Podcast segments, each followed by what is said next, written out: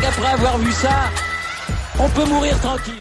Bonjour à toutes et à tous et bienvenue dans ce podcast pour parler du Paris Saint-Germain et de ce début de saison absolument fantastique réalisé par l'équipe parisienne. Euh, un gros niveau de jeu, beaucoup d'intensité, beaucoup de changements, notamment chez les stars.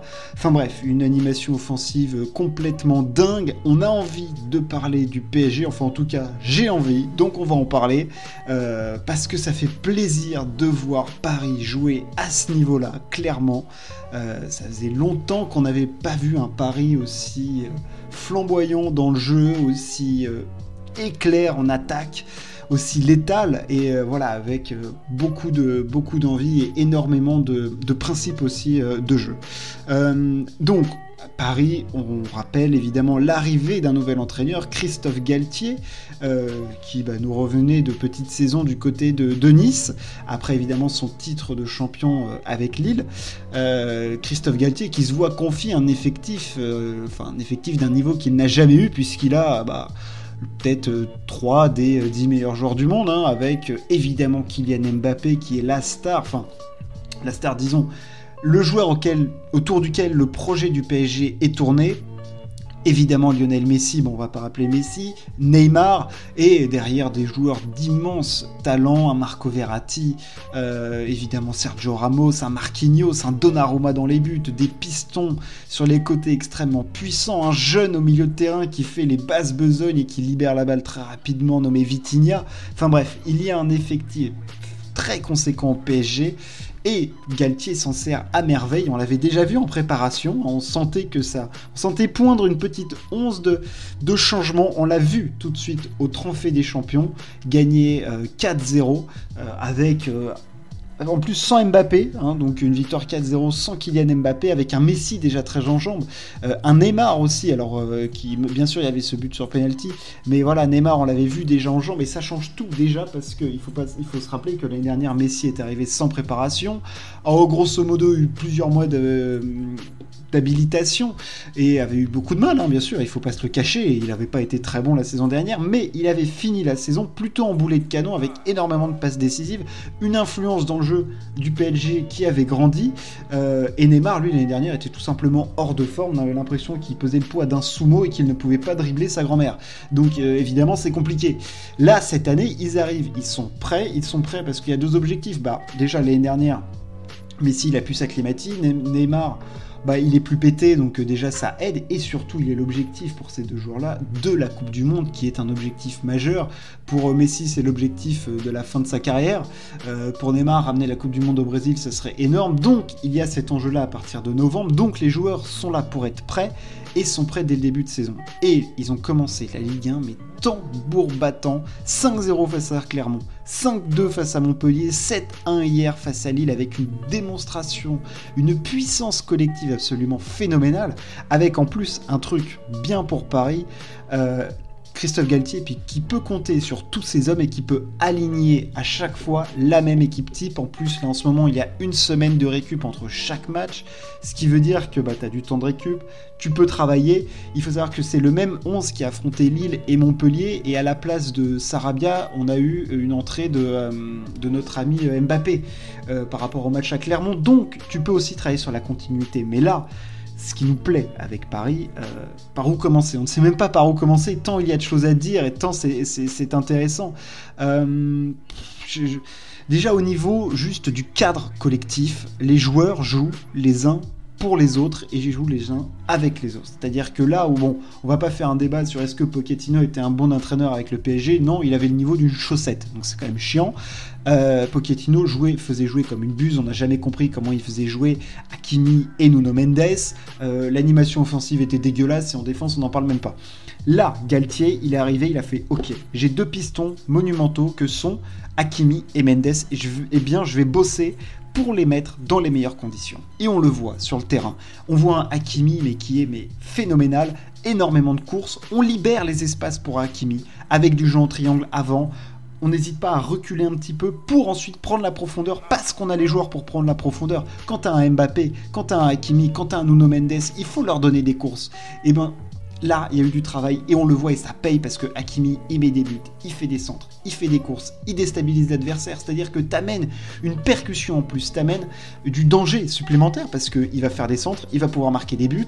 Il y a une présence, c'est-à-dire que tu n'attaques plus à 3, tu attaques à minimum 5. Devant, clairement, tu as les 3 fantastiques, Mendes, Hakimi et parfois tu peux avoir un petit Vitinha ou un Verratti pour faire le, le pont en plus.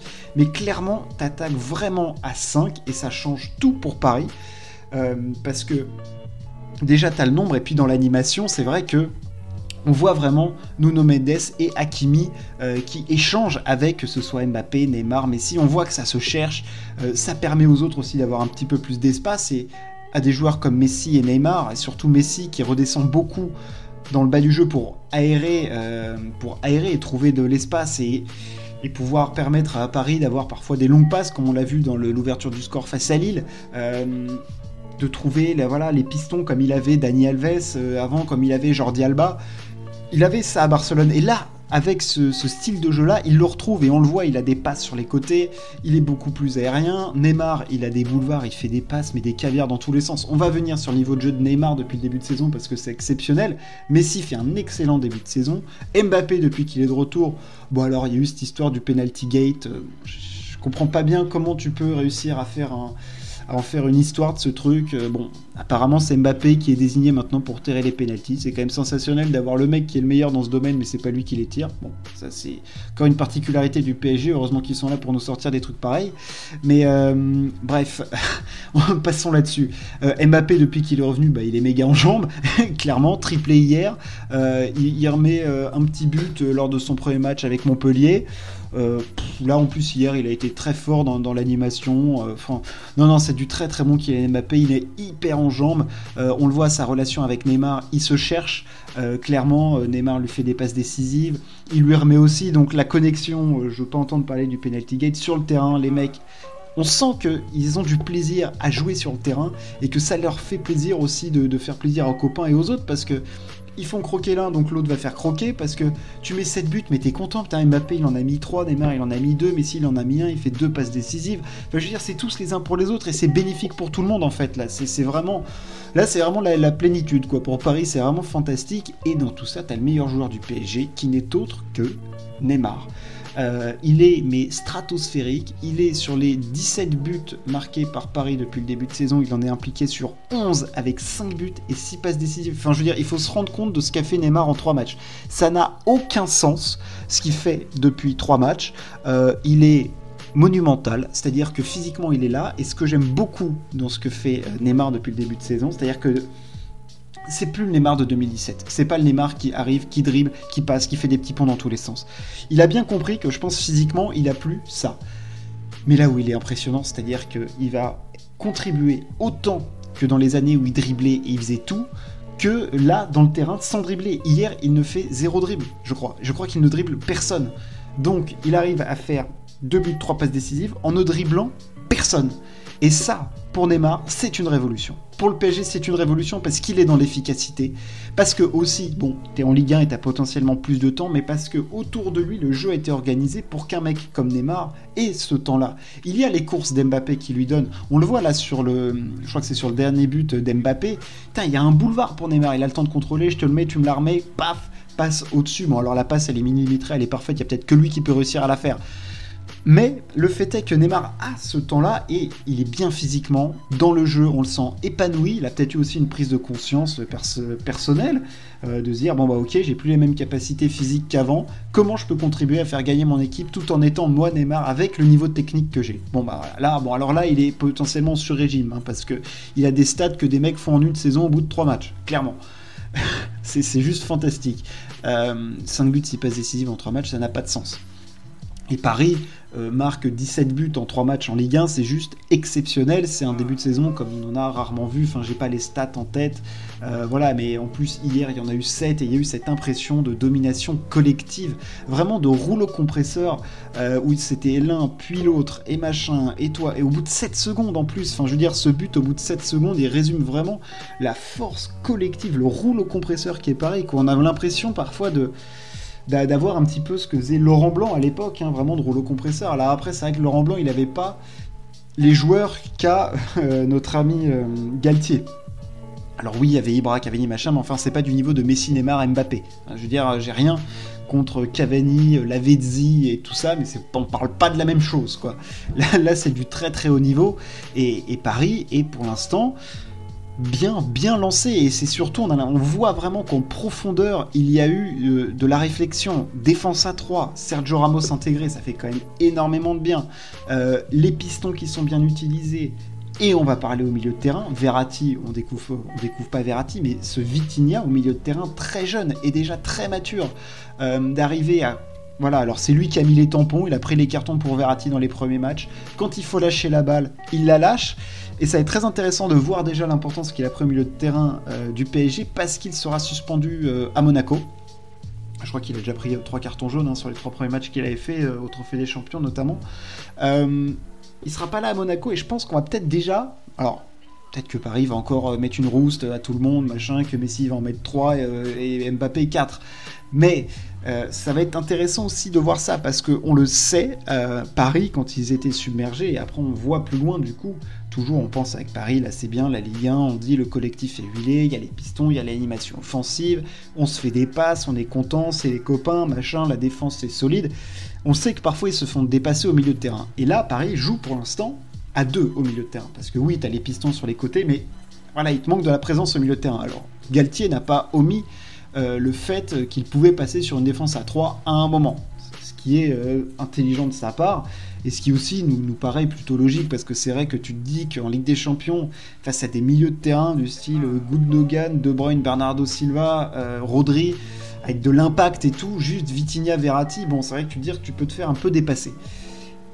Donc là, face à Monaco, il n'y aura pas Vitinha, mais c'est vrai que d'avoir ce type de milieu de terrain à Paris, c'est extrêmement important et c'est extrêmement intéressant de voir parce que ça fait longtemps qu'on dit qu'il faudrait un milieu de terrain de ce type capable de mettre des tampons, de conserver la balle, mais de la lâcher aussi rapidement, de fluidifier le jeu. Parce que c'est vrai qu'un Verratti, il va te permettre de faire des sorties de balle et tout, mais c'est un joueur qui va plutôt conserver la balle. La Vitinha, il la lâche super vite, dans l'espace, dans le tempo, et franchement, il fait, super bien le taf. C'est vraiment du très très bon boulot, et il sera pas là face à Monaco, et j'ai hâte de voir euh, déjà qui il va mettre quel système il va mettre et comment l'animation va se faire parce que là on a vu trois matchs de suite avec la même équipe et on a envie que voilà déjà qu'il n'y ait pas de blessure mais c'est vrai que ce qu'on voit là depuis le début de saison ça augure énormément de bonnes choses parce que on sent que dans l'esprit collectif déjà il y a des courses. Neymar alors Neymar faisait souvent des courses mais Messi fait des replis.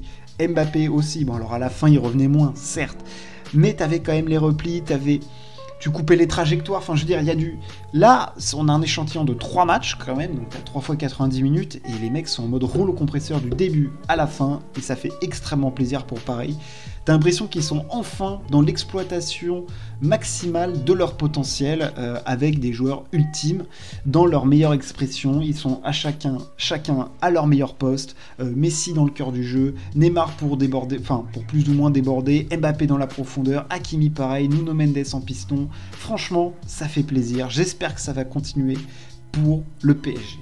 Voilà, je voulais faire un petit podcast sur Paris, la grande révolution, on l'espère. Euh, voilà, je sais pas si vous êtes supporter de Paris ou pas, mais en tout cas, ça fait quand même plaisir de voir une équipe française pratiquer ce niveau de football. Et, et nous, on se retrouve très très vite pour parler sport. Merci de m'avoir écouté. Ciao, à plus.